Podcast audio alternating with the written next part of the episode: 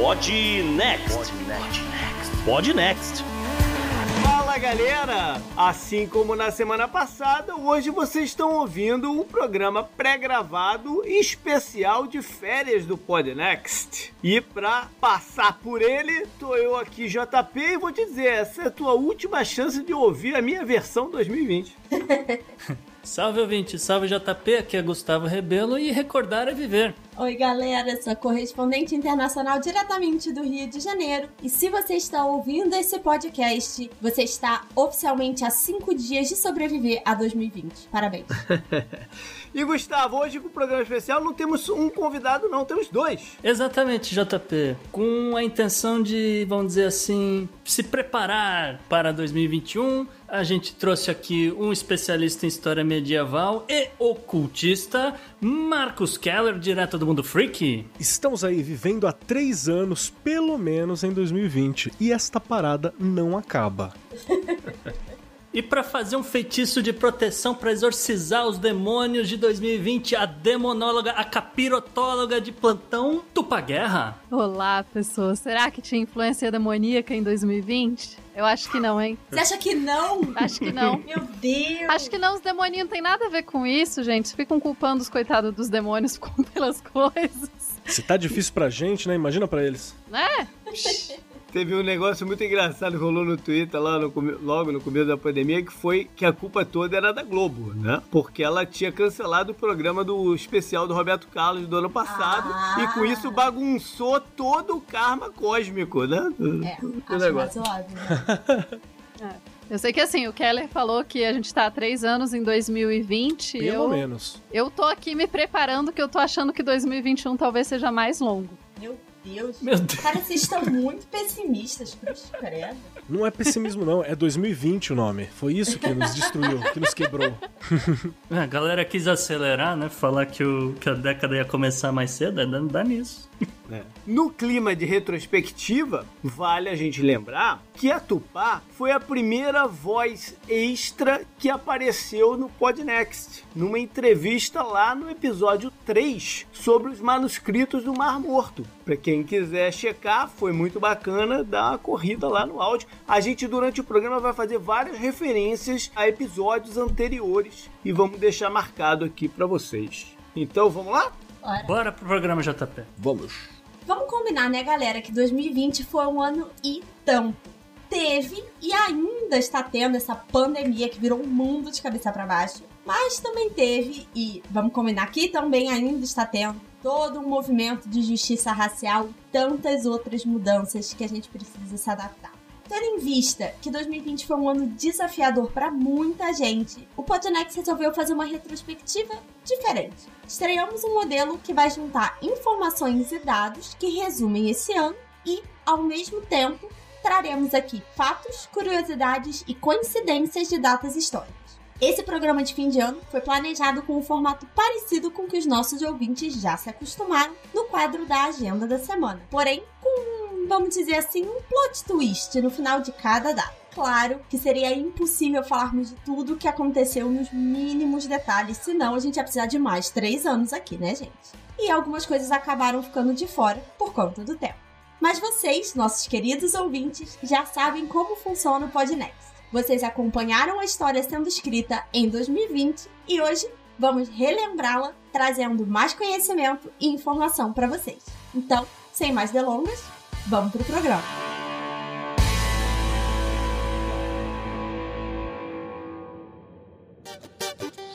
Já passaram dias inteiros, janeiros, calendário que nunca chega ao fim.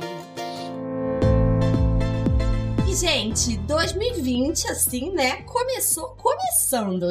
Logo no dia 3 de janeiro, a gente acompanhou o ataque via drone no aeroporto internacional de Bagdá, que acabou assassinando o general iraniano Qasem Soleimani. E a gente falou dele no nosso episódio 40, né? Sobre Irã e toda a questão miliciana. E aí, cara, já começou com o pé na porta, né? 2020. Pois é, Isa, já começou assim, galera achando que a, Terceira Guerra Mundial tava ali para começar, porque foi todo um ataque confirmado pelos Estados Unidos, que, né, justamente o presidente Donald Trump, pensando em reeleição, chegou e falou: matei mesmo, e aí? É. Então, esse foi o start. E a gente vai passar por diversas coisas que a gente abordou nos programas e outras que não. Hoje, como a gente tem aqui dois historiadores com a gente, eu tô de pés pra cima aqui, cara. Só vou curtir o que a galera vai falar. Mas vocês vão ver como vai funcionar então essa dinâmica. No mesmo dia, janeiro 3, só que de 1431, foi quando a Joana d'Arc é entregue ao bispo Pierre Cauchon, que foi um dos responsáveis por fazer toda uma propaganda a fim de tirar a credibilidade dela e que culminou sendo queimada na, na, na fogueira. Então, eu diria, inclusive, né? Essa questão de ser queimado na fogueira é sempre uma treta muito grande, porque eu não sou especialista em Idade Média, mas eu posso dizer com certeza que muito menos gente foi queimada na fogueira do que se acredita que foi. E no caso, queimar alguém na fogueira era um contexto muito específico, né? Em geral, quando a pessoa não se arrependia dos pecados que ela cometeu. Era a última chance, né? Isso, porque queimar não é simplesmente. Hoje a gente vê como uma punição. A visão naquele período era um pouco diferente. A visão era muito mais como uma forma de libertar aquela alma. Era como seria como. Uma purificação?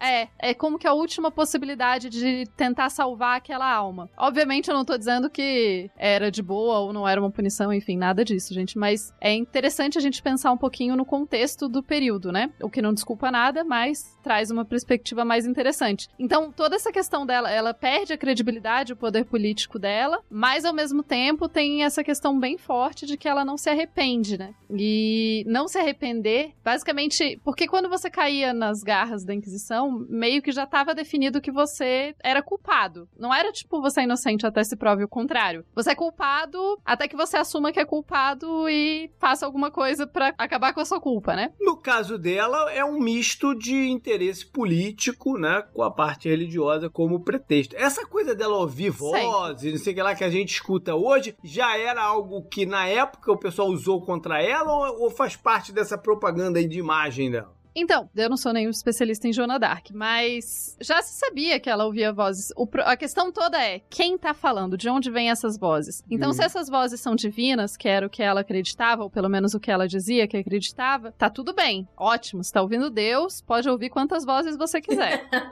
se o som da voz ficar abafado, danou-se, né? Isso. Então, durante todo o julgamento dela e etc., a acusação foi que era, na verdade, era uma voz do diabo e que ela era muito soberba para admitir ou ou então que ela tinha sabidamente feito um pacto com o diabo. Então, esse foi o grande problema da questão toda, né? Você vê que a manipulação da informação, como o Tucano disse naquele episódio, né, da, que a gente fez recentemente, é uma coisa muito antiga. Tem alguns, uhum. alguns fatos também que a gente pode até discutir, você pode pensar sobre o bispo Pedro, né? Aqui no Brasil a gente costuma chamar ele de Pedro Calchon, no, a tradução de, de Pierre. E tem todo um, um, papo de que ele também teve uma aliança com os ingleses num determinado momento, né? Que isso pode ter auxiliado muito no projeto da destruição da imagem do que foi a Joana d'Arc. E uma outra coisa, já corroborando com o que a Tupá falou anteriormente, né? É que é muito provável que parte do imaginário de pensar a igreja punindo alguém na fogueira de levar as mulheres na fogueira, de ser punições injustas, parte desse imaginário muito provavelmente tem a ver com Joana Dark. Não que não tivesse isso antes,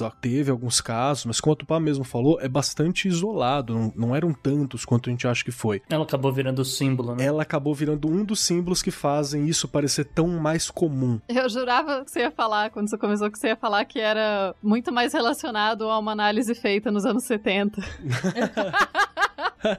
mas... Não é?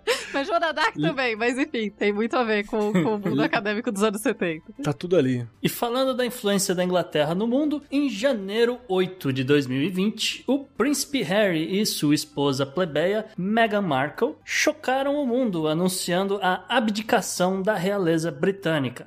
É um grande debate o que, que aconteceu, eles ainda estão sob fogo cruzado aí. Eu confesso que eu não sou nem um pouco defensora da realeza britânica, mas é, eu achei um movimento bem esquisito, assim, né? O Harry sempre foi um pouco da ovelha negra da família. Sim. E aí, o fato de ter casado com a, a Meghan, que é uma figura de uma mulher muito forte, né? Isso é verdade. E aí, esse rompimento acho que foi um pouco surpresa. Se esperava que eles fossem ter algum afastamento, mas o rompimento em si achei muito, muito pesado. E também é um choque muito forte com o que aconteceu no casamento do William e da Kate, né? Que foi todo um casamento real. Eu acordei às 5 da manhã pra assistir, confesso, tava lá. Então, assim, tava lá na TV, no caso. Então, assim, acho que. é, e continua rolando, né? A gente tá gravando isso no final do ano e eles continuam sob ataque. Agora aí, a questão dela ter perdido um segundo bebê real aí. Eles continuam nos tabloides e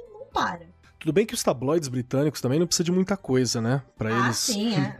tocarem o terror e colocarem fogo cruzado, né? Não pode esquecer que a realeza britânica ela é tipo o BBB permanente, que você tem em território inglês. Mas também tem é uma... uma boa. É, e tem uma coisa que tem que pensar, né, cara? Ele é o sexto na linha de sucessão ao trono. Nossa, abdicou Sim. o trono. Ele não vai sentar nesse trono nunca.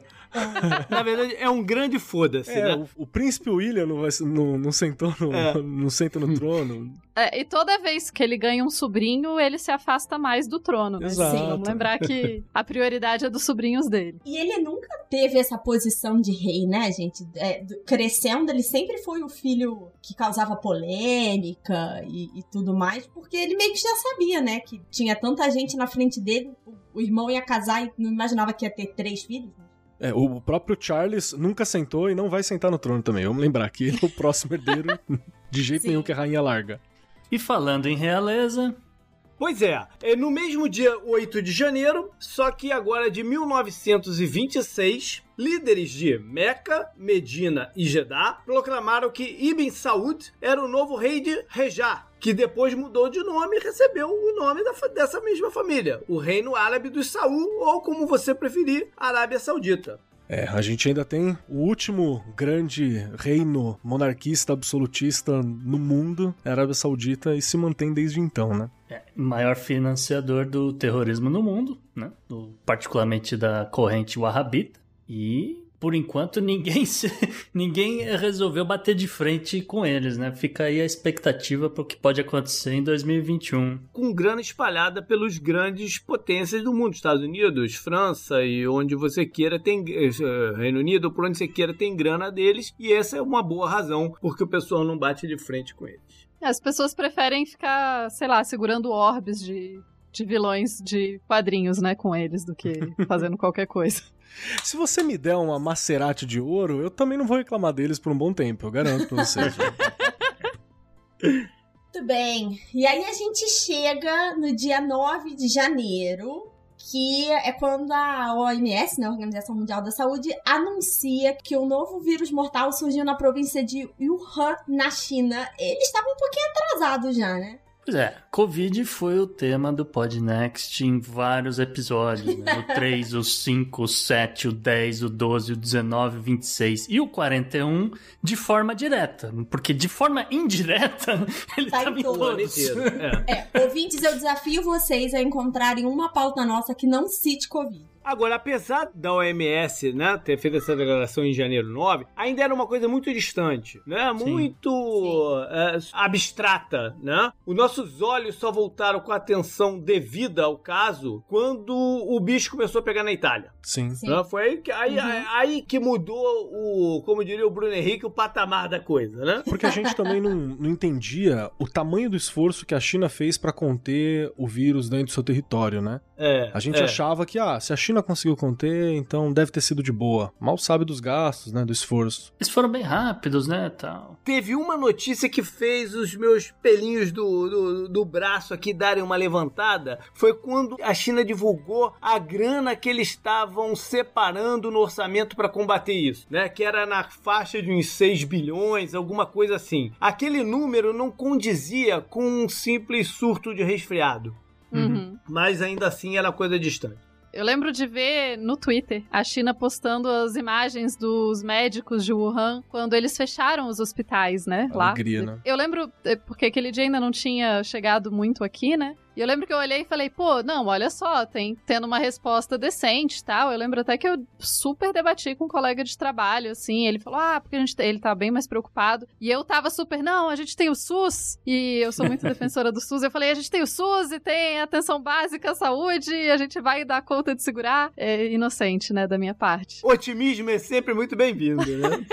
Mas falando em pandemia, JP, No mesmo dia 9 de janeiro, só que de 1349, teve um surto de, de mortes sem explicação. E aí se chegou, né, mais à frente, a, a causa como sendo a peste negra. Mas nesse dia específico, moradores da Basileia renderam e trancaram 700 judeus numa casa de madeira, lá numa ilhota no Rio Reno, e tocaram fogo, massacrando todas aquelas pessoas. E eu pergunto para nossos convidados: resolveu o problema da peste negra? Não resolveu, né? Mas essa era o- parte da solução do período, era ou são as mulheres ou são os judeus. Tem os leprosos também. Lógico, depois e sempre sobra um espacinho também pra você pegar qualquer outro que não se enquadra. E tudo com fogo, né, gente? Mas esse caso específico, né, ele mostra, como o Keller falou, esse padrão que foi se estabelecendo, que os judeus, eles eram, nesse período, né, a gente ainda tá no final, a gente tá aqui no final da Idade Média, você tem judeus morando nas principais cidades europeias, normalmente de forma tranquila, bem comum que eles tenham bairros próprios, mas eles são aceitos, não tem grandes tretas aparentes, mas tem grandes tretas porque é isso, toda vez que alguma coisa dá errado, que tem uma doença ou, ou etc., os judeus eram massacrados e normalmente culpados por essas doenças e esse tipo de ação continuou por muito tempo com a gente pode ver aqui já no, no nosso no século passado, né, comecinho do século passado, os pogroms que eram basicamente né, os momentos em que a população judia era simplesmente massacrada em cidades culpada por coisas totalmente aleatórias. E culminou, claro, no nazismo e nos campos de concentração e etc. A instrumentalização total, né, do extermínio a judeus. Agora, pra fechar janeiro, foi um dos meses aqui com mais acontecimentos. No dia 26, a lenda do basquete do Los Angeles Lakers, Kobe Bryant e sua filha Gianna sofreram um acidente de helicóptero em Calabasas, Califórnia, e nos deixaram precocemente. Eu lembro dessa notícia, cara, foi bem triste. Foi muito triste. E 2020 aconteceu tanta coisa. Eu tô chocada de lembrar que isso aconteceu em janeiro, né? Pra mim faz três anos, mais ou menos, que aconteceu, sério. Talvez um pouco mais. Sabe uma coisa engraçada que me veio na cabeça agora aqui? Normalmente, né, hoje, eh, as notícias me, me chegam, a mim pessoalmente, via Twitter, né? Os breaking news chegam via Twitter. Esse caso aqui foi um que eu, eu tava desligado, eu tava com uns amigos, um, né, umas outras pessoas. Quando ainda podia aglomeração, né, JP? É, tava bem cheio, né? Num lugar aqui em, em Winter Garden e tal. E de repente eu tô comendo uma parada e, e tinha uma televisão ligada na minha frente. E aí começa a mostrar a imagem do helicóptero, a cara do Kobe Bryant. Sabe quando tu vai te clicando as coisas assim? Eu já não penso mais em receber notícia via televisão, né? Então eu tava de frente para aquilo, vendo o quebra-cabeça ali das informações, sem áudio, né? O quebra-cabeça das informações ali se, se conectarem. Eu falei, caraca, o cara morreu. E, e aí eu fui entrar no Twitter para ver os detalhes da parada. É engraçado essa forma como te chega as coisas, né? É engraçado você falar isso, JP, porque acabou me lembrando o dia que o Stan Lee morreu. E assim, a galera tinha comentado qualquer coisa e eu fui fazer uma piada do tipo, vamos ver quando for o dia que o Stan Lee morrer. E a galera, mano, ele morreu. Você não viu? Não. Eu, hã? Como assim o Stan Lee morreu? Foi a mesma coisa aqui com o Kobe. Eu confesso que nesse momento rolou uma dúvida na minha cabeça e eu pensei, uai, o Stan Lee morreu? Aí depois os fatos voltaram, assim. O problema é que, pra vocês terem noção, agora, quando a gente tá aqui, a gente tá aqui, a hora que vocês. A gente falou, ah, a Organização Mundial da Saúde anuncia o novo vírus voltar, eu falei, ah, meu Deus, mais um. Aí eu falei, ah, não, isso foi em janeiro, ufa. Ai. Mas enquanto uns se vão, outros nascem, né, JP? Isso. Ainda em janeiro 26, agora de 1500, redondinho, num outro tipo de veículo, né? Não num helicóptero, mas num navio. O espanhol Vicente Pinzon, capitão do Nina, que era da comitiva do Cristóvão Colombo, desembarcou no Brasil e se tornou o primeiro europeu a pisar na América do Sul. E aí eu pergunto para quem puder responder: por que então que a gente fala português e não espanhol? E por que, que a gente comemora 22 de abril e não 26 de janeiro? E por que, que todo mundo fala de Cabral e não fala de Pinzon? Acho que primeiro a gente tem que pensar que história é uma construção, né, gente? Então, a gente tem a construção de uma narrativa do que seria o Brasil, e daí a gente escolheu construir essa narrativa a partir da perspectiva portuguesa, porque afinal falamos português. Mas eu, eu acho interessante que essa notícia se liga muito à outra, porque a gente pode dar uma interpretação que isso também foi, né, uma tragédia. Que afinal é o começo de uma invasão sanguinolenta. Que ainda não terminou, né? Inclusive. Exatamente, né? Trouxe uma guerra de mais de 500 anos para quem já estava aqui. Mas teria sido da mesma forma se fosse o- os espanhóis. Talvez pior, inclusive. Talvez pior, pois é. Eu não tô falando que um é melhor ou pior, eu tô só Ah, comentando a conexão trágica das duas notícias. Vai lembrar que a América Hispânica, né? A América Espanhola, a- o extermínio foi sistemático e bastante violento também, e melhor documentado no sentido de ver, de visualizar essa violência, né? No cotidiano. No Brasil, por exemplo, a gente tem uma destruição completa de vários documentos, então muita coisa está sendo redescoberta agora. Por exemplo, recentemente foi feita uma análise gigantesca de DNA e descobriu-se, né, que no Brasil o DNA de origem materna tem um peso indígena gigantesco, de origem paterna tem um peso indígena baixíssimo, coisa de 4%, 3%. O que significa o que significa? Né? Significa que a gente tem uma- um abuso sistemático sendo realizado. E eu quero lembrar só uma coisa, que isso é tão construção mesmo que a gente tem dados, por exemplo, de que Duarte Pacheco Pereira chegou no litoral brasileiro em 1498, se eu não me engano. Mas escolheu-se contar a partir do ponto de vista do Yanez Pison, né? E do Cabral, ou do Colombo, perdão. Chegou, chegou, chegou. Afinal que o dia dela chegou. Dia 2 de fevereiro, dia de festa no mar.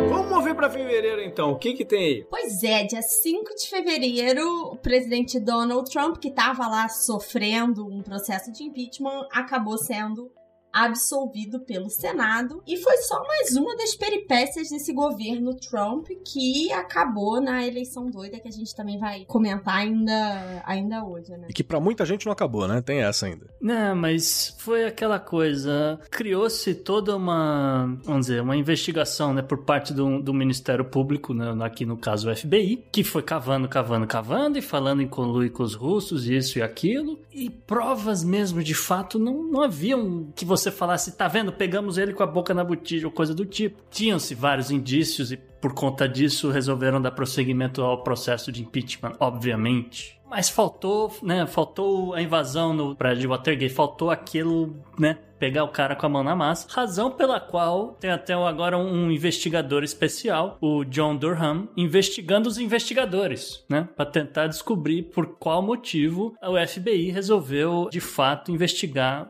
Donald Trump e a mando de quem? Se, né? Obviamente, né? Quem tomou essa decisão, etc. Não sei no que vai dar, provavelmente não vai dar em nada. No mesmo dia 5 de fevereiro, aí lá atrás, 1556, foi assinado um tratado entre o imperador Carlos V e Henrique II da França. Isso era uma tentativa de paralisar a guerra entre os Habsburgos e os Valois pela Itália. Deu certo? Não deu certo porque voltaram a. Isso aí foi mais pra uma trégua e, assim, um ano e pouco depois eles, eles quebraram o pau de novo, né? Eu não faço ideia. Eu sei que parar um Habsburgo nunca foi fácil pra lugar nenhum, tá ligado? Então, só deixo isso no ar. E esse foi aquele clássico questão, né? De ah, tinha uma parte hereditária, esse pedaço é meu, não, aquele pedaço é seu, e daí começou as brigas e traições e corte, e daí morreu um monte de gente e foi isso, basicamente. Quase um drama italiano, né? É, só que é, os italianos mesmo não eram Itália ainda, né? Então. Era, né? Pois é verdade.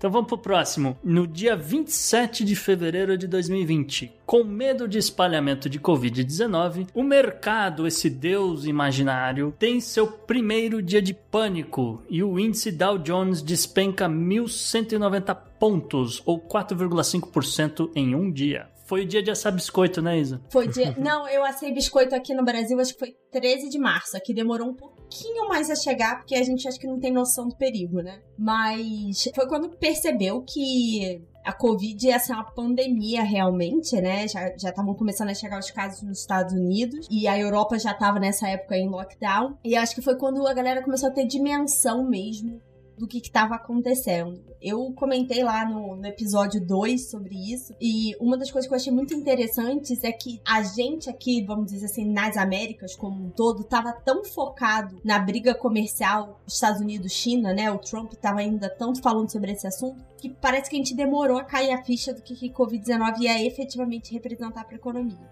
E aí, quando cai essa ficha, galera, é, não cai, despenca, né? E falando em quedas e no final das coisas, o que, que você tem pra gente, JP? Então, no dia 27 de fevereiro de 1784, não sei se deu pra achar nada melhor, mas morreu o folclórico Conde de São Germain. Quem foi esse cara? Morreu mais ou menos, depende pra quem você pergunta. O Conde de São Germain. É. Polêmica neste programa. Para isso que eu trouxe o especialista. Né? A, afinal, ele, ele viveu mais de 500 anos, certo, Kelly? Olha, tem gente falando que encontrou. A última, pra você ter uma ideia, o último encontro de São Germain registrado teria sido por um teosofista, né? O, o teosofista, membro da Sociedade Teosófica da Helena Blavatsky, uma grande ocultista do século 20 ali, 19 e 20, diz que encontrou eles em Roma, se eu não me engano, em 26, 1926. E tem mais alguém, um piloto americano, que falou que teve que, que encontrou com ele no Tibete em 1932. Então, tem muita gente falando que encontra o Saint Germain ao longo do tempo. É só pra eu, pra eu saber, desculpa a pergunta, é, o que, que eu preciso ficar de olho pra ter certeza que eu encontrei com ele, assim? Então, você encontra fotos dele parecendo o Aécio de papelão, é, a, atrás de pessoas importantes. Tem uma, tem uma, foto fantástica da Blavatsky, assim, falando que ela tirou foto com os mestres ascensos. Entre eles está o Saint Germain. Parece um Zaécio de papelão atrás dela, assim, é muito legal. E você tem um histórico, por exemplo, de uma mulher que disse que foi no funeral e encontrou lá o Conde Saint-Germain que ela achou que tinha morrido e ele tinha a mesma cara de 45 anos. Ou seja, seria um homem por volta dos 45 anos, com uma cara de hipster, uma barbinha, um cabelinho bem feito, normalmente vestido como um conde. Duvido que ele vai estar assim hoje em dia, mas. Mas ele, ele se identifica Normalmente, se você está sozinho, ele se identifica, ele não tem problema de se identificar para você, mas se tá em festas, ele usa outros nomes. Por exemplo, essa mulher diz que, a Madame de Gerge, né, diz que conheceu o Saint-Germain antes pelo nome de Marquês de Montferrat. Inclusive, ele usava muitos nomes, né? Ele foi conhecido Marquês de Montferrat, Conde Belamar, Chevalier Chonin, o Conde Veldon, o Conde Solkitkov, o Príncipe Hagaz Hagoxt, enfim, muitos, muitos nomes. E é interessante que o próprio Voltaire chamava ele sarcasticamente do Wonder Man. Eu ia dizer que ninguém encontrou com ele no século XXI, porque se ele tá vestido de hipster, ninguém achou que ele era ele mesmo, né? Passou. É, qualquer barbearia que você entrar, ele tá lá sentado, né? Conversando com você. Ele, por ser um cara que sabia de tudo, provavelmente ele sabia da Covid e da queda da bolsa. Não duvido. Ah, e claro, um alquimista famoso tem alguns golpes que se desconfia que ele aplicou em algumas pessoas da realeza ao longo de seus muitos anos, e ele teria o segredo da pedra filosofal e do elixir da juventude. Ah, olha só. Talvez por isso que exista um licor chamado Saint Germain que se mistura com a cerveja e faz uma bebida muito, muito interessante. Anotado aqui para experimentar. São as águas de março fechando o verão e a promessa de vida no teu coração. Chegando em março, gente, março a gente podia ter escolhido várias datas, mas separamos aqui 24 de março, que foi o dia, assim, que o mundo parou e uh, diversos eventos começaram a ser cancelados, né? Do meados de março pra frente a gente já via muito isso acontecer, mas nessa data foi quando o Comitê Olímpico Internacional resolveu adiar as Olimpíadas indefinidamente. Hoje a gente já sabe que vai acontecer em 2021. Então foi um momento de caos, né? É, em 2021, mas há um custo adicional de é, entre 2,5 e 2,8 bilhões de dólares a mais para o governo do Japão, obviamente. E esse foi um assunto que a gente tratou é, no Podnext, episódio 4. A gente ainda tinha esperança, né? De que fosse acontecer Olimpíadas e tal. Então a gente tá comentando da, da, de possibilidades e tal, do que, que a gente ia ver na festa de abertura, etc. No mesmo dia 24 de março, só que 1603, ainda lá no Japão, Tokugawa Ieyasu se tornou shogun. E aí inicia a era Tokugawa, que durou um bocado de tempo, até 1867. A era dos samurais. A era Tokugawa, né, que vai só vai acabar com a Revolução Meiji. E o Tokugawa que é esse shogun que é conhecido como um dos grandes três unificadores do Japão, né? Então, só um pouquinho importante na história. O que é legal é que você, você que tá ouvindo a gente, que ouve os anime, que ouve as músicas de J-pop, que assiste desenho e gosta de mangá, a maioria das coisas envolvendo samurais vão ser tratadas nesse período também chamado de Edo Bakufu, né? Ou a, o período Edo, shogunato da era Edo. Inclusive um que eu gosto muito, que é o Inuyasha, é bem legal. Samurai X passa no fim dessa era e início da restauração Meiji, né? Vamos lembrar. E é interessante, né? Porque bem juntinho com Tokugawa, a gente tem todas aquelas outras figuras que aparecem sempre em anime, tipo o Oda Nobunaga, o Toyotomi Sim. Hideyoshi, enfim, todas essas grandes figuras que fazem parte, né, da história japonesa e do imaginário do anime. A gente brinca muito, fala-se muito sobre a violência desse período, por exemplo, mas foi um ó, o período do Tokugawa, foi uma era de quase 300 anos, 200 e poucos anos, onde você teve uma valorização muito grande de arte, da cultura tradicional, a arte do chá, escrita, desenvolvimento da educação. Então, apreciou-se muito como último momento antes da invasão europeia, né? Antes da industrialização do território. Por isso que é tão lembrado com tanto carinho e por muita gente, né? É, quando eu tava fazendo a pauta, foi também chamando a atenção que foi uma época do Japão que ele estava em um período assim isolacionista, o que meio que deu a ele essa possibilidade né, de se desenvolver cultura, arte, etc., porque não tinha guerra com outros países ou outros territórios. E eu queria, claro, recomendar também, né? É também o período do Musashi, foi um grande filósofo, espadachim, etc. E tem livros, um livro muito interessante que conta a história dele, obviamente de forma muito romanceada, mas eu recomendo. É, virou-se mito, né? Só um detalhe, toma muito cuidado, a galera que for procurar sobre esse período, porque ultimamente tem sido muito elogiado como aquele período mítico pelos nacionalistas japoneses. Então, muito próximo do que foi feito, por exemplo, na Itália de Mussolini Mussolini pagando um pau pra Roma, sabe? Aquela coisa, nosso grande período. Então você tá tendo essa exaltação também, mas no geral ainda tem muita coisa bacana, cultural e da hora para você dar uma olhada. Qual de nós foi quem mentiu? Ou será que era primeiro de abril? Não importa, te gosto mesmo assim.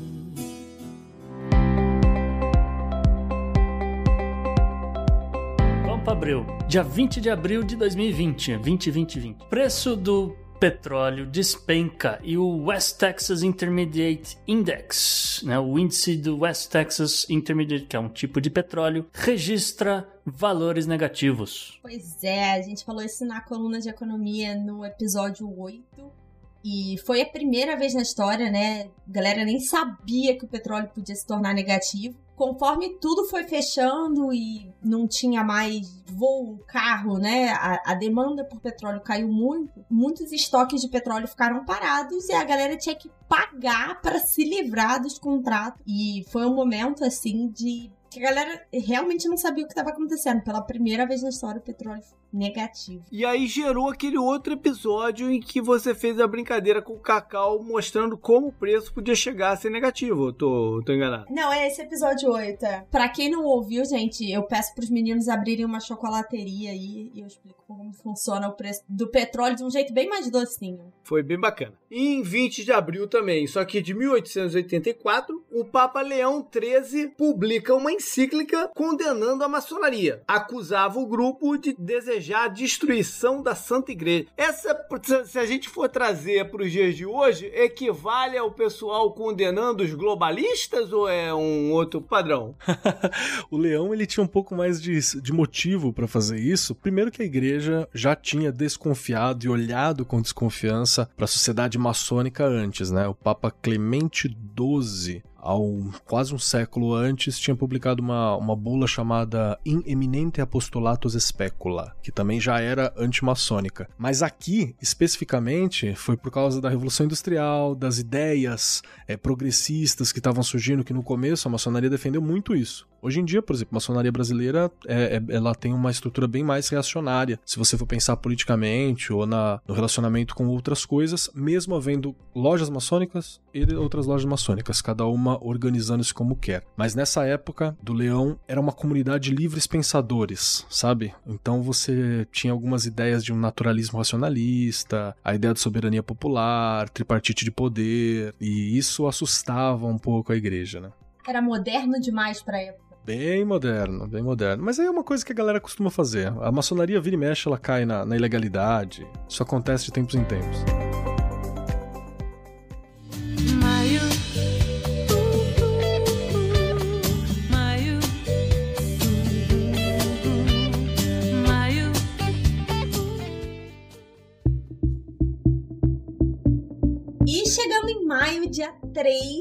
Desse ano, alguns empresários americanos da Silver Corp USA falharam numa tentativa de derrubar o governo de Nicolás Maduro na Venezuela. Mais uma tentativa frustrada, né? É, esse caso foi tão bizarro, Luísa, que a gente nem botou no Podnext desse ano. Só que, só para relembrar a galera, a Silver Corp ela é uma empresa de, entre aspas, segurança, porque na verdade o que eles fazem é recrutar mercenários para algumas operações, ou clandestinas, vamos dizer assim. Aí eles inventaram a tal da Operação Gideon e envolveram um pessoal aqui da Flórida, mandaram os caras para Venezuela e eles foram presos lá. Eu só quero lembrar uma coisa que não deixa de ser engraçado disso tudo, que foram, acho que oito mercenários que foram pegos por pescadores da região e presos pelos pescadores.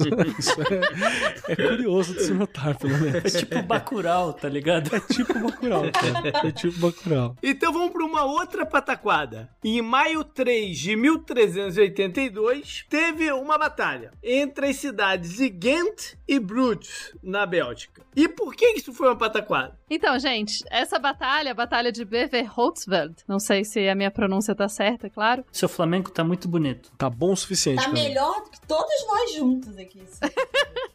É, agradeço a Ju, que me ajudou no alemão, e daí o Flamengo acaba tendo alguns sons meio próximos. É, bom, então nessa batalha, esse mesmo dia tava rolando uma procissão, a procissão do Sangue Santo. E é uma procissão importante, uma procissão enorme, uma festa gigante, que significa que basicamente todo mundo tava bêbado. Então a maior parte da guarda foi pro campo de batalha completamente bêbada, e daí eles perderam, né? No caso, a guarda de Bruges. No dia 25 de maio de 2020, um vídeo que chocou o mundo rodou todas as mídias sociais, WhatsApp, o que vocês imaginarem, mostrando o que seria um homem negro, George Floyd, morrendo asfixiado. E isso acabou virando estopim para protestos do movimento Vida Negras Importam ou Black Lives Matter. E a gente comentou sobre o caso e sobre possíveis soluções no Podnext 14 e 21. Isso.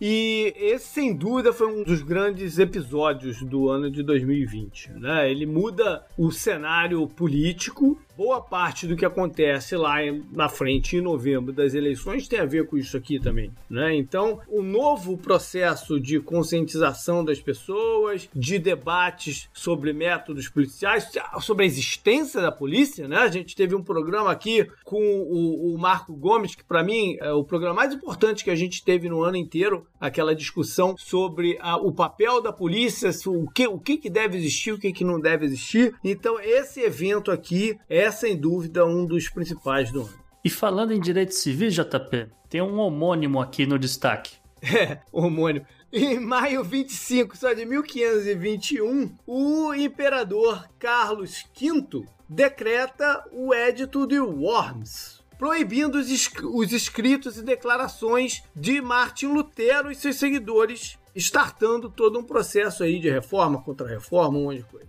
Exato, vamos lembrar aqui quem foi Martinho Lutero, né? É o cara que colou lá as 95 teses na porta da igreja, onde ele falava do porquê que a igreja católica apostólica romana do período não estava agindo corretamente em determinadas coisas. É sempre legal lembrar que na ideia inicial do Lutero, ele não queria, ele queria reformar a igreja católica. Uhum. Essa era a ideia dele, né? Não era começar uma nova linha religiosa, mas ele acabou dando início aos protestantes ali. E outra questão importante. Ah, mas tá falando só de religião. Não, tá falando de política. Porque o que Lutero fez no período foi uma forma de desafiar a autoridade absoluta do Papa, né? Afirmando que a venda de indulgências e por aí vai estava bem errada e que a salvação só seria alcançada pela fé, que é o sola fide. Então foi toda uma nova ideia. É, considerando que o Império Romano tinha caído, só que o Papa tinha um dos maiores exércitos da Europa, não era pouca coisa desafiar o cara, né? Nessa época, o Papa era o mais próximo de um presidente do mundo, no caso, um presidente da Europa, né? Como, em Exatamente. geral, que ele mandava muito mais do que qualquer rei, do que qualquer senhor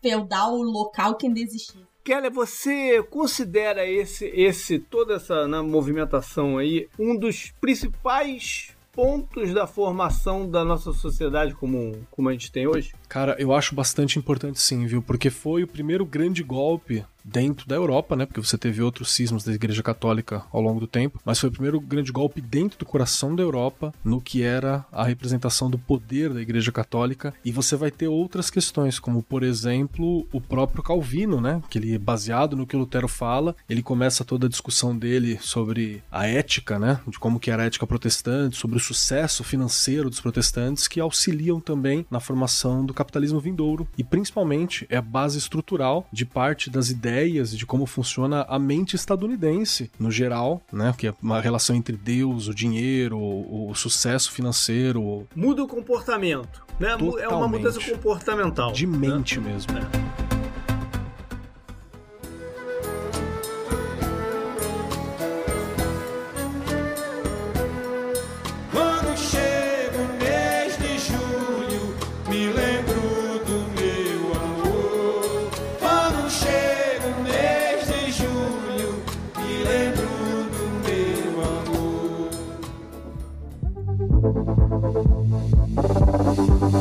A gente não esqueceu junho, gente, é porque era só mais do mesmo, era só mais Covid que a gente tava vivendo. Então, como não tinha grandes novidades, a gente pula pra julho, mas julho também já começa começando. Primeiro de julho, os russos aprovaram uma mudança constitucional que basicamente garantiu Putin no poder de forma direta ou indireta, do jeito que ele quiser, se ele quiser ser pode também, pelo resto da vida. Tudo bem que só oficializou, né? Algo que já tá ah, acontecendo há sim, alguns anos, é, né? é. É só mesmo pra dizer que tá dentro da lei. É, Eu acho que é interessante que não fica. Não tem mais a problema, né? Assim, agora é o Putin é isso aí, todo mundo tá sabendo. não- ninguém tem que fingir mais nada. Pode chamar ele de Tsar Putin a partir de agora, não? Eu acho que sim. Eu ia dizer que com 68 anos, né, em 2020, ele está oficialmente no poder até 2036 como presidente, vamos dizer assim, assumindo que ele vai se reeleger, porque não tem concorrência na Rússia, ele, ele eliminou a concorrência, literalmente. Claro.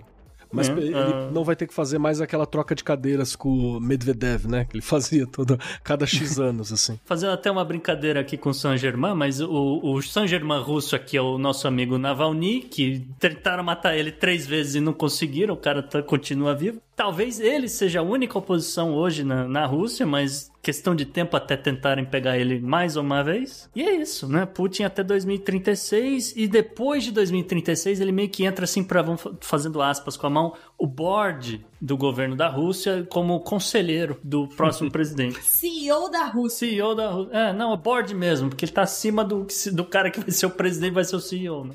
Ah, sim. Ele é o chair do board, então.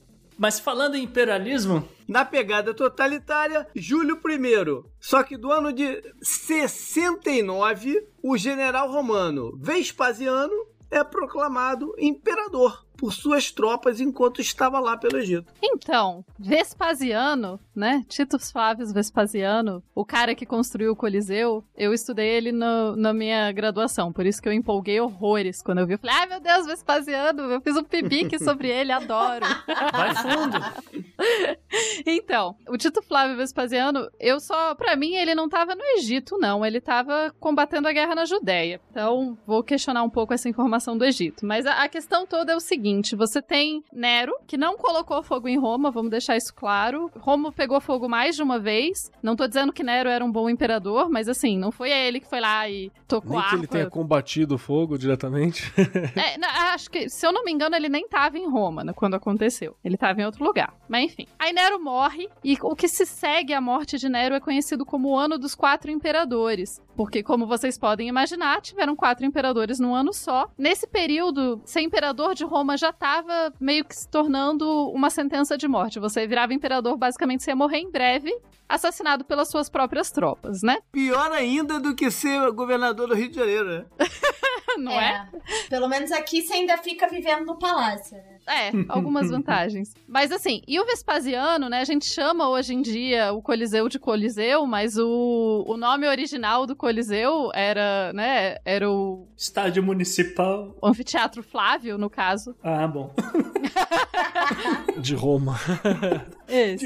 Começou a ser construído pelo próprio Vespasiano e foi finalizado pelo, por um dos filhos dele, que sucedem ele no trono. E o que, que o Vespasiano acaba sendo de interessante, além disso, para a história geral, né? Além de fazer um prédio gigante, é que o Vespasiano é proclamado imperador quando ele tá combatendo a revolta da Judéia, né? Então, os judeus tinham se rebelado e o Vespasiano tá ali combatendo, essa é uma revolta de uma província. Só que o Vespasiano, ele não tinha exatamente, ele não vinha de uma origem nobre, então ele precisava se justificar no poder. Ele precisava se provar pro poder romano. Então ele vai elevar essa a revolta da Judéia, que foi uma revolta provincial, como se tivesse sido uma guerra de conquista. E isso vai colocar os judeus numa posição muito difícil, porque Roma vai fazer cobranças à, à Judéia que não tinha feito a outros lugares. E, enfim. Aí você vai desenrolando, desenrolando, desenrolando. Você vai ter a segunda revolta da Judéia ah, vários anos depois. E daí os, os romanos vão expulsar os judeus da terra deles. E porque diz que eles estão se rebelando muito e manda eles embora. Mas assim, é, é importante porque tem várias coisas que vão se encadeando, desde o fato do Vespasiano ter provavelmente uma mãe que era ex-escrava, precisar de uma coisa mais para se dizer no trono, e daí dizer que a revolta da Judéia era mais importante do que tinha sido a princípio, e daí vai perseguir mais os judeus, e daí isso vai gerar mais revolta, enfim, estamos aí, né? Que coisa, né? Como, como a história se repete, né? É uma coisa im- impressionante, né? Como ela se modifica e se repete. É, e hoje você tem o Putin perseguindo gays, o Putin perseguindo chechenos. Não mudou nada, cara. Mudou, a história não muda nunca. Lá fora a chuva desaba e aqui no meu rosto Cinzas de agosto e na mesa o vinho derramado Agosto 4 de 2020 foi uma data surreal. Foi quando o mundo também, novamente, rodou as, todas as mídias sociais, o WhatsApp, etc. A explosão de um silo de grãos no porto de Beirute. E todo mundo ficou estarrecido com a situação. É, a gente tocou nesse assunto no Podnext, o episódio 24, no qual a gente trouxe o Tanguy Bagdadi para falar sobre Líbano. E no anterior, no episódio 23, se eu não me engano, posso estar enganado, mas acho que foi no episódio 23, o Gustavo deu uma explicação técnica Sim. da explosão. Né? Sim. Que foi uma explicação que virou até aula em algum. Não teve esse negócio? Virou. Teve Levaram um pra uma ouvinte aula. lá. nosso que, que adaptou pra explicar pros alunos. Exatamente, para os alunos a explicação técnica de como aconteceu a explosão. É, basicamente, né, as pessoas às vezes né, se esqueceram ou não ouviram o episódio, mas basicamente a poeira do grão, né, o- o grão- os grãos vão se atritando, vão se atritando com esteira, etc. Aquela poeira fina é altamente inflamável. Né? E aquilo ali, dado nas, nas circunstâncias que estavam ali, o, o porto, o silo, a questão do armazenamento de nitrato que eles tinham ali do lado, etc. Tudo aquilo ali foi só mais uma fagulha nessa gigante explosão que é inacreditável. A gente realmente ficou chocado com essa notícia. E o episódio 24, gente, pra quem não escutou, é muito legal pra entender a construção do Líbano, da sociedade, como é que aquele governo funciona ou não funciona. É, para quem não ouviu, galera, vale muito a pena um episódio atemporal com o Bagdad, como o Gustavo já falou. Verdade. E essa vai ser a única ah, data dessa nossa retrospectiva que não vai ter uma contrapartida no passado. Aguarde o ano que vem, né? Aguarde. Pô, espero que não. Para de colocar praga, menino. O pior é quando o Keller fala essas coisas, a gente não sabe se ele já tirou um tarô pra ver como é que vai ser 2021, essas coisas. Ai, ai, tomara que não, viu? E ainda em agosto 28 desse ano, a gente viu o primeiro-ministro do Japão, Abe Shinzo, renunciar após oito anos no poder, lembrando que ele saiu não por questões políticas, mas por questões de saúde, né? Ele tava com uma úlcera, né? Alguma coisa assim. É um tipo de uma di- diverticulose, diverticulose. Diverticulite. Pode ser um desses. E, questão. isso tava deixando ele extremamente indisposto. E o cara deve. Porra, imagina o inferno astral, que, né? a cabeça dele ficou anos divulgando as Olimpíadas em Tóquio. E as- dar aquela alavancada na economia com um monte de gente indo pro Japão e o turismo e isso, Se aquilo. vestiu de Super Mario, os caramba. Pô, É, ia falar né, isso, até cosplay ele fez. Até cosplay o cara fez, e assim, sei lá se foi porque ele teve a ideia, porque alguém teve a ideia e falou faça isso, e o cara foi lá e fez. E eu puxaram, essa pandemia puxou o tapete. Se alguém pode falar que realmente teve esse tapete puxado, foi o, o Abe Shinzo. Já dá pra você puxar esse tapete aí do coitado do Romulus Augustus, hein? Pois é, porque no mês de agosto de 28, vamos voltar ao Império Romano. Um, um pouco mais de 400 anos depois do Vespasiano, em 476, o general Orestes é capturado e morto por bárbaros germânicos e então seu filho, o Rômulus, foi impedido de assumir no seu lugar. E isso coincide com o fim na prática do Império Romano do Ocidente. Existem controvérsias aí também, porque algumas pessoas ainda consideram o Odoacro, que é o, um oficial, né, que virou rei da Itália, como o oficial último imperador do Império Romano e tal. Mas é mais legal você falar que é o Rômulo justamente porque ele teria o nome do primeiro rei romano mitológico, né? Então você faz essas paráfrases históricas, assim, que é interessante. Mas o que acontece aqui é a queda do Império Romano do Ocidente. Esse é o fim. Aí sai de Roma e vai para Constantinopla, o centro né, do, do mundo. E ali dura mais um tempo, né? Só que a gente costuma chamar de um outro império. Vamos falar de, de, de, um- de uma outra nomenclatura, tudo como se fosse outra coisa, mas é uma continuidade do Império Romano, tanto quanto a Igreja Católica é também.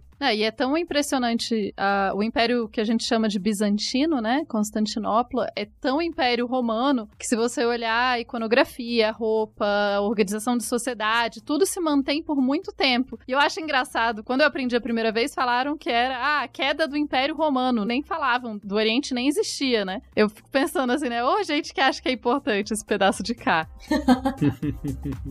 Vamos para setembro. Quando entrar setembro e a boa nova andar nos campos. E já entrando em setembro, no dia 14, os cientistas do Royal Observatory em Greenwich anunciam a descoberta da fosfina em Vênus. Esse caso e o caso da SpaceX, o ano porque a SpaceX teve um grande ano, foi comentado, foi debatido, foi explicado por Sérgio Sacani, nosso convidado do Podnext 34. É, a gente falou uma grande descoberta da ciência, né? Que a gente nem tem muita certeza ainda do, do que significa. Só um possível sinal de vida aí no espaço. Mas, na verdade, mais um passo aí em direção a essa tentativa de descoberta, vamos dizer assim. De alienígenas, exatamente. Falando em astronomia, JP, Então, no dia 14 de setembro também, de 1712, morreu aos 87 anos Giovanni Domenico Cassini, que era matemático e astrônomo e foi o sujeito que descobriu as luas de Saturno. Descobriu ou visualizou? Eu acho que foi descoberto mesmo, assim, foi visualizado, se eu não me engano, depois. Posso estar falando coisa errada, me desculpem se eu estiver, mas foi meio que analisando a, a- questão matemática mesmo, de padrões e de outras questões que provavelmente estaria ali. E vamos lembrar que Saturno, ele não tem duas luas, três luas, ele tem umas 80 luas, né? Satélite natural. Ele tem É uma infestação de lua. É, é, é muito incrível, inclusive, que não tenhamos reparado antes, mas provavelmente é por causa da forma de luminescência e também dos dos Anéis, né? Que dão uma atrapalhada ali. Saturno é um lugar muito romântico, sempre tem lua. Porra, 80, dá pra você. Sempre vai ter uma lua cheia, né, gente? Porque, pô. No, no hall de, da teologia de divindade, Saturno é o patrono da, da agricultura, da agronomia. E da desgraça. Aí, tá vendo? Entrando em outubro 17, Jacinda Ardern, ela foi reeleita primeira-ministra da Nova Zelândia e foi reconhecida pelo grande trabalho que ela fez fechando a ilha diante dessa pandemia. A gente falou dela, né? A gente falou um pouquinho de não só da figura feminina, mas do papel que ela teve, o quanto esse bem-sucedido controle na Nova Zelândia tem a ver com o isolamento geográfico, mas também tem muita questão política. E se tem um exemplo de liderança política durante a pandemia, é a Ardern. Também em outubro 17, mas 1483. Tomás de Torquemada era eleito inquisitor-geral da Espanha. Essa figura era uma brasa, ele. É um contraste, né? Cara, Tomás de Torquemada é terrível. Inclusive, ele é um dos caras que são um expoente no poder, assim, de caça a judeus. Ele tinha falas e discursos e tratados completos sobre a necessidade do país ser apenas formado de sangue límpia que são sangue limpo e puramente cristão, e deveria erradicar a heresia, que era tudo que ele não gostava. Existem alguns outros papos meio bizarros, coisa do tipo se tocar de maneira bizarra enquanto torturas aconteciam. A pessoa, assim, né? Então, eu acho que o Tomás de Torquemada, inclusive, é um dos responsáveis por tornar a Inquisição Espanhola tão terrível como ela foi. Inclusive, ninguém espera a Inquisição Espanhola, seria uma mentira, né? Porque na época todo mundo esperava a Inquisição Espanhola. Acho que tinha uma coisa que você tinha certeza que a Inquisição ia vir. E é interessante também lembrar que o que a gente já tá falando do período do Renascimento, né? Eu acho que a Inquisição é tão associada, as pessoas acham que a Inquisição é na Idade Média, a Inquisição, na verdade, é um fenômeno muito mais do Renascimento, desse período tão cheio de coisas novas e estátuas brancas e etc, né? Então não era um período tão, tão fantástico, moderno e etc, como nos fizeram acreditar as pessoas do Renascimento. Foi uma vez, numa triste tarde de novembro. Logo eu parti e aos poucos te perdi de vista. E...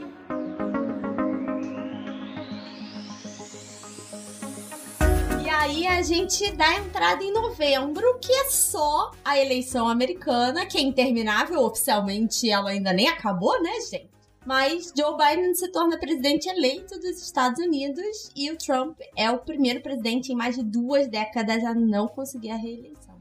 É, esperamos que quando esse programa da retrospectiva for ao ar já tenha terminado a eleição, porque, né, pelo amor de Deus, dia 14 de dezembro deve votar e os, os, os delegados devem confirmar né, a eleição do Joe Biden. Mas enfim. É, eleições americanas que era para ser, pelo menos pra gente no começo do ano, no começo desse projeto, o grande assunto do ano. Tanto que, né, no- logo no começo do ano, no primeiro episódio, a gente já estava tratando de eleições e depois voltamos a falar de eleições no, no episódio 16, no 29, no 33, no 35 e no 36, mas aí o foco já era outro. Além da nossa cobertura ao vivo ali durante a semana mesmo da contagem de volta, a gente estava direto nas redes sociais cobrindo e é, descobrindo o que, que ia acontecer. Maravilha. E, e só vale, vale mencionar, já que a gente está fazendo um programa de retrospectiva, essa eleição né, vencida pelo Joe Biden, dois dos assuntos que a gente lidou aqui são fundamentais, né? Que é, a gente falou lá atrás, o, o assassinato do George Floyd e a movimentação social que isso causou, e todo o processo da Covid né, que foi até uma pergunta recente de um leitor nosso é, sobre o impacto dela né, na vitória do Biden, e ela é fundamental pela abordagem que os democratas usaram de mostrar que o, o governo Trump foi um governo incompetente. Né? Então juntou esse cenário perfeito para ele não conseguir a reeleição. E um parênteses aqui: pode ser que quando esse programa vá ao ar, a eleição presidencial tenha terminado, mas as eleições não terminaram, porque 5 de janeiro tem segundo turno do Senado na Geórgia, que pode causar ali um empate no Senado entre democratas e republicanos e é muito definidor do que, que o governo Biden vai efetivamente conseguir fazer. Essa história vai longe ainda, hein? Sim. Perfeito. No clima de eleição, novembro 3 também, só que de 1959, lá em Israel, Davi Ben-Gurion vence sua eleição do parlamento e une as tribos. Isso é bem engraçado o termo, né, de falar de se unir às tribos e o cara se chamar Davi, né? o Davi Ben Gurion, ele nasceu chamado Davi Grum. Ele era um polonês, na verdade, nasceu, acho que se eu não me engano, durante o Império Russo e foi muito simbólico aquilo que ele queria e o projeto que ele tinha junto com o Partido Trabalhista. Ele era do movimento sionista socialista. É um movimento que já praticamente tá, tá, tá bem insípido, assim, no, no geral. Eu não sei como é que tá em Israel isso, né? Mas não deve estar tá muito forte porque quem tem ganho não é esse movimento. Que tinha uma ideia de uma construção de Israel pelos trabalhadores e um, e um pouco diferente do que tem sido feito, de todas as críticas que o Estado sionista, o Estado de Israel, tem recebido ao longo do tempo, é algo que o Davi não ia gostar, provavelmente. Mas, tá aí. Muito bem. Em novembro 9 de 2020, o acordo de paz entre Armênia e Azerbaijão é finalmente assinado. E aqui vamos só fazer um parênteses: ou a Armênia foi forçada a assinar finalmente? E meio que encerrou a guerra em Nagorno-Karabakh, um assunto que a gente tratou no Podnext no episódio 20 sobre conflitos internacionais, que foi logo no começo que a gente detectou que a coisa ia se escalar, e novamente no, no episódio 31, e aí sim, contando em mais detalhes. Quando o bicho pegou. Uhum. Esse é outro programa, gente, acho tanto o 20 quanto o 31, que quem tá começando a ouvir a gente agora, ou quem pegou a gente tem poucas semanas, é, você pode falar, poxa, mas eles comentam notícia, né? Vou ouvir notícia atrasada. Cara, são dois episódios para você entender como funciona a dinâmica daquela região e por que que esse provavelmente não vai ser o último conflito entre esses países. Então, vale muito a pena ouvir. Esperamos que demore, mas daqui a cinco anos não duvido acontecer de novo. É, e você vai entender mais por que, que as letras do System of a Down são daquele jeito. Exatamente. Boa referência. Novembro 9 também, 1492, vamos para a Era Tudor. Foi quando o rei Charles 8, Valois da França assinou um acordo de paz com Henry VII. E a, a, Inglaterra então cedeu ou perdeu a parte da Bretanha. Ela fica quase que exclusivamente em Calais, a sua possessão na Europa continental. De qualquer forma, né, a região ali da Bretanha é uma região que teve briga e guerra há muito tempo. Inclusive, a invasão francesa da Inglaterra em mil, 1110, que os, o, que eles invadem, mil, enfim, por aí, mil e pouquinho. É uma invasão francesa, entre aspas, mas é por descendentes que podiam tentar o trono inglês porque eram parentes e etc. Então, essa região da Bretanha é uma região que foi disputada por Inglaterra e França, ou pelo menos pelo que a gente chama de Inglaterra e França, muitas vezes, né? Nessas épocas de disputa, não necessariamente esses territórios se chamavam Inglaterra e França. Perfeito. Bem que essa noite eu vi e ao longe ouvi o ronco alegre do trovão. Alguma coisa forte pra valer, tava pra acontecer na região. Quando o galo cantou, o dia raiou, eu imaginei. É que hoje é 13 de dezembro, a 13 de dezembro nasceu nosso Vamos pro último mês do ano. Pois é, a gente chega em dezembro, chegamos perto aí dessa sobrevivência, mas dezembro começou com o desabamento do telescópio do Observatório de Arecibo. Poxa, eu fiquei triste com isso aí, hein, cara. Ver o videozinho de, do telescópio caindo os pedaços é triste, viu? É uma época que se vai. É, pra quem se lembra, né, do 007 contra GoldenEye, né, eles lutando em cima daquele disco, etc. Sim, sim, cara. É, esse é um assunto que acabou ficando de fora no último segundo do, do nosso primeiro episódio do mês. Mas é, eu acho importante porque a decadência do, do observatório, ele já via apresentando problemas estruturais antes de cair, é um reflexo, é um reflexo de uma política de décadas dos Estados Unidos ignorando as necessidades de Porto Rico, né? As questões de né, furacões e mantimentos e não sei o que ficando estocados no, em aeroportos, só que ninguém distribui. Então aí daqui oito meses, né, o povo se ferrando, não sei o que, oito meses depois da tragédia, a galera começa a voltar para casa. Ah, a gente aqui, ó, não sei quantas toneladas de comida, de água e cobertor e gerador, o capeta 4 no armazém. Pô, Tá difícil. Eu, eu, eu, já, eu sou a favor de Porto Rico se tornar completamente independente dos Estados Unidos, entre outros motivos, por isso. Mas como eles ainda dependem dos Estados Unidos, então que os Estados Unidos fizesse alguma coisa por eles. É mais fácil eles virarem o, o Estado 51 do que independente. Bom, dezembro 1 1967, a Rainha Elizabeth II inaugura o telescópio Isaac Newton. E a maior surpresa dessa notícia é saber que ela continua rainha até 2020. Isso é fantástico. É mais fácil o telescópio morrer do que ela. Não, Exatamente. A gente está gravando antes do Réveillon, mas tem evento marcado pro dia 31, né, Gustavo? Exatamente, é inevitável, mas no dia 31 de 2020, o Reino Unido vai se despedir da União Europeia. A questão é se ele vai se despedir feliz ou se ele vai só acordar no dia seguinte o caos, né? Nesse exato momento, as notícias que a gente teve essa semana, parece que a coisa caminhou para um acordo, mas depende de ratificações, eleições, pode acontecer alguma modificação e a coisa pode acabar sendo adiada. O principal problema, uma das principais brigas, que era a fronteira com a Irlanda, que tem lá o acordo de Belfast, né, Good Friday e tudo, é, parece que vai ser resolvida e com isso a, a cisão ali com a União Europeia deve ser um pouco menos traumática. E vamos ver então se o Boris Johnson vai conseguir comemorar o Réveillon na- nas areias de Copacabana. Exatamente.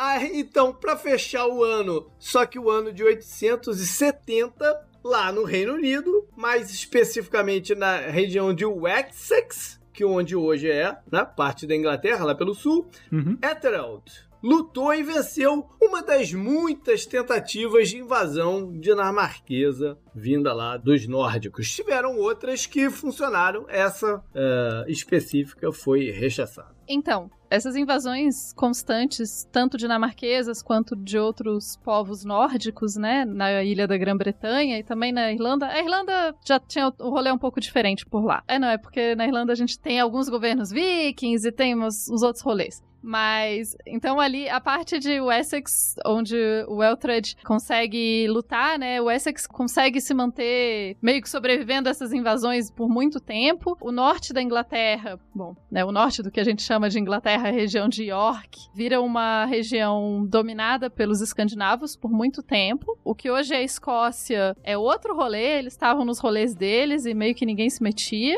E o resto do. Eles da- estão nessa até reinos- hoje, na verdade. Como eu já falo, se tiver Brexit, se não tiver Brexit, é capaz da gente votar em independência. Vocês que se viram aí do Sul, não tem nada com isso. Pô, mas é que foi puta falta de sacanagem que fizeram com a Escócia, né?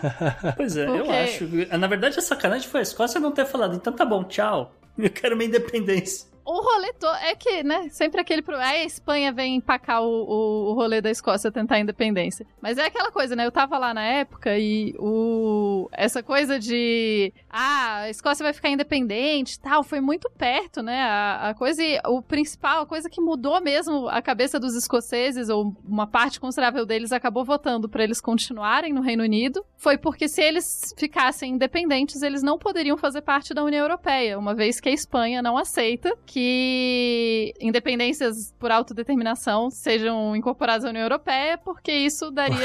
Porque tem medo, né? Desculpas. Porque quem tem, tem medo, né? Porque ali a Catalunha tá, tipo, falta só, né? Você falta muito pouco pra eles também tentarem. Então, se a Escócia ficasse independente, a Espanha podia perder a Catalunha, e daí eles acham o problema, e daí eles não aceitariam. E daí a Escócia falou: então, não, vamos ficar aqui no Reino Unido mesmo, que a gente gosta da União Europeia, a gente fica aqui. Surprise. Eles foram Passou, encher a tipo, cara sei de uísque e curar essa ressaca de Brexit, isso sim. Pois é, passou, sei lá, dois anos, o resto da Inglaterra falou: então, a gente vai sair da União Europeia. A Escócia tá tipo, velho. Como assim, velho? Vocês ainda estão estão pensando? nessa, mano. Qual é?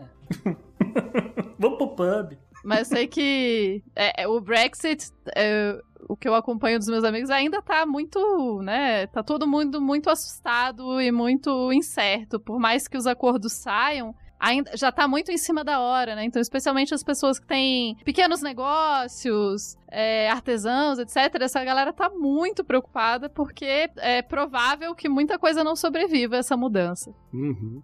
Bom, então é, é, é curioso o ano de 2020, né? Um ano peculiar na, na- nas nossas vidas, por vários motivos, mas algumas coincidências aqui, né? O ano praticamente começa e termina com a morte de uma superestrela do esporte e com o assassinato de uma figura proeminente do Irã. E no meio do caminho tem essas tantas coisas que a gente falou. Agora, Gustavo, Eu estou impressionadíssimo que a gente tenha conseguido fazer esse programa aqui de janeiro a dezembro de 2020 e não tenha mencionado Lukashenko. Olha, gente. Na nota de rodapé da história não merece entrar no Podnext mais. Maravilha! Eu quero agradecer muito os nossos convidados. Façam seu jabás, né? Pa- exatamente. Diga lá onde as pessoas encontram vocês. Primeiras tupás. A todas eu, tá, tudo bem. Então, gente, vocês. Primeiro eu quero agradecer muito o convite. Foi muito divertido. Provavelmente na edição os ouvintes não vão saber, mas teve chuva de raios aqui. Ih, o gato, peraí. Ih, Agora um gato, aparentemente. É, o gato tá, tipo, tentando morder meu microfone e eu tô tentando tirar ele rapidão. qual o nome do gato? Ah, é a Lola. A Lola tá aqui desesperadamente tentando derrubar meu microfone. E eu tento pegar ela e ela corre. Então, Corra, Lola, corra. Então vamos lá. Eu agradeço muitíssimo ao convite, muito obrigado. Foi um prazer inenarrável participar dessa mesa e analisar este ano fantástico, assustador e muito longo que foi 2020. Eu só espero que nós não tenhamos ano que vem, ao invés de 2021, um 2020 parte 2, né? Só isso que eu torço, pelo né? Vira, sei lá, dia 32 de dezembro, né? Então vamos tomar esse Faça cuidado. isso. Também não pode ser um ano da marmota, hein? Também não pode ser um Combina normal. com as forças ocultas que ela joga. Faz um trabalho aí pra gente, cara. Eu tô tentando é me salvar nesse meio tempo, olha lá.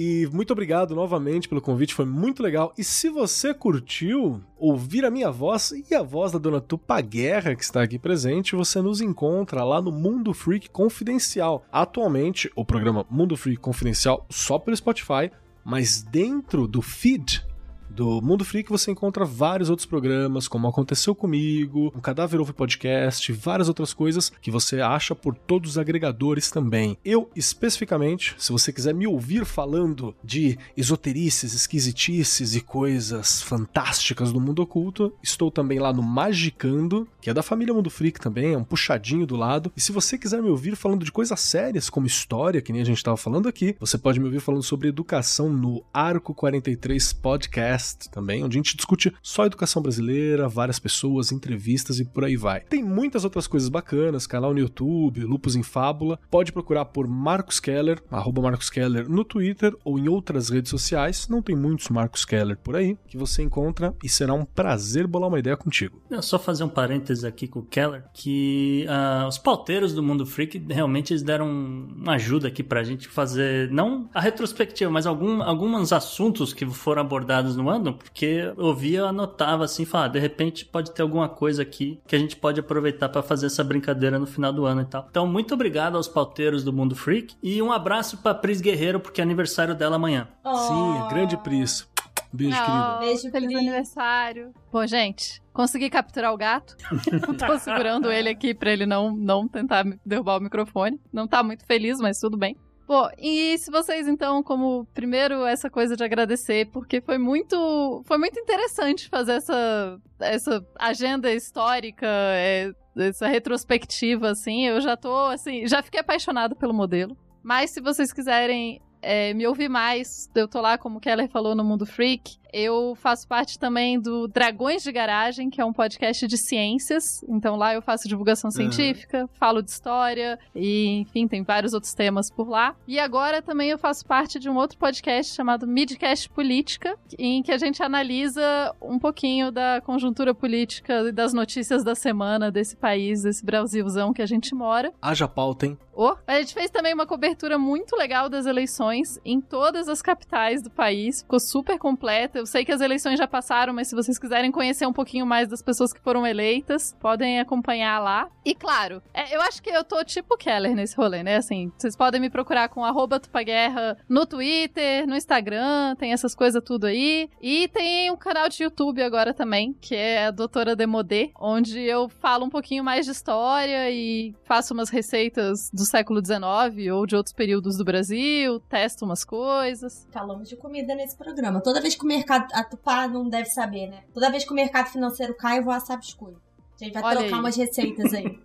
Inclusive, eu testo receitas de 1800 e pouco, de alguns livros antigos aqui. Então, aí podemos trocar várias. Faz um brigadeiro medieval que vocês não têm ideia. Além da- das receitas, todos esses podcasts e outras mídias são muito bem recomendados por nós. Bom, você sabe que a gente ainda tá de férias, mas pode continuar trocando uma ideia com a gente. Pode ser via e-mail, por exemplo, pro contato arroba opodnex.com ou lá pelas mídias sociais, como no Twitter, você pode mandar pro JP underline Miguel ou para o Gustavo no arroba gu rebel. E no arroba Bela Fontanella, tudo com dois L's. E obviamente a gente tá de férias, mas nem o nosso Twitter, nem o nosso Instagram vai parar. Fica de olho na gente no arroba o Podnext. Legal, valeu galera, até mais. Até valeu, ano um que abraço vem! e feliz ano novo, galera! Feliz ano novo!